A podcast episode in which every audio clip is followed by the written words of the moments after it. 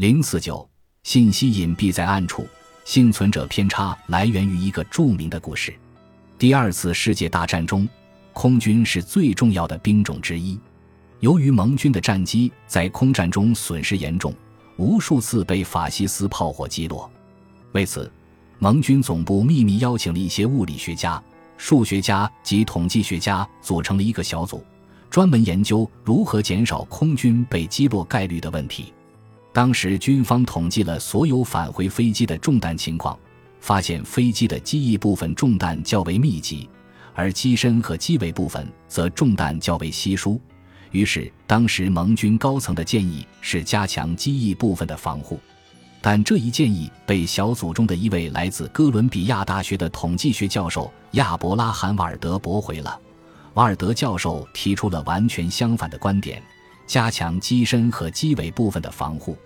那么，这位统计学家是如何得出这一看似不够符合常识的结论的呢？瓦尔德教授的基本出发点是基于三个事实。一统计的样本只是平安返回的战机，二被多次击中机翼的飞机似乎还是能够安全返航，三在机身和机尾的位置很少发现弹孔的原因，并非真的不会中弹，而是一旦中弹，其安全返航的概率极小，即返回的飞机是幸存者，仅仅依靠幸存者做出判断是不科学的，那些被忽视了的非幸存者才是关键，他们根本没有回来。瓦尔德教授认为，哪个地方被击中的最多，就对哪个地方进行保护，是一种有严重偏差的观点。虽然返回的轰炸机机翼受损很严重，说明它被多次击中，但还是能够安全返航。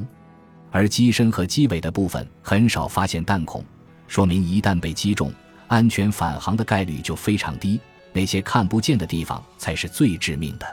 军方采用了瓦尔德教授的建议，加强了机身和机尾的防护。后来证实该决策是无比正确的，盟军战机被击落的概率大大降低。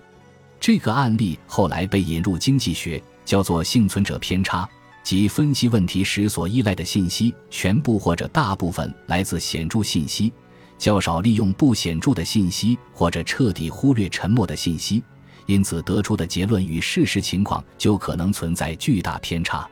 结合飞机中弹这个幸存者偏差的案例，就会明白，我们分析问题时不能只看到那些明处的信息，而忽略那些隐蔽在暗处甚至看不到的信息，否则得出的结论往往会与真实情况差别很大。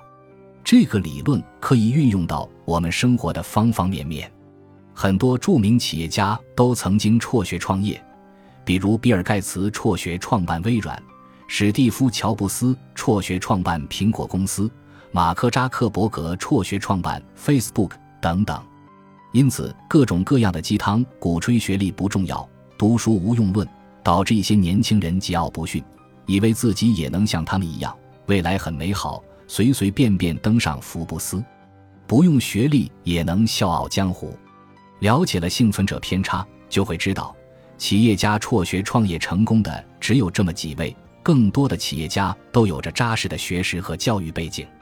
即使是这几位，也都是从哈佛等著名高校辍学。能进入这些名校的人，已经是幸存者偏差了。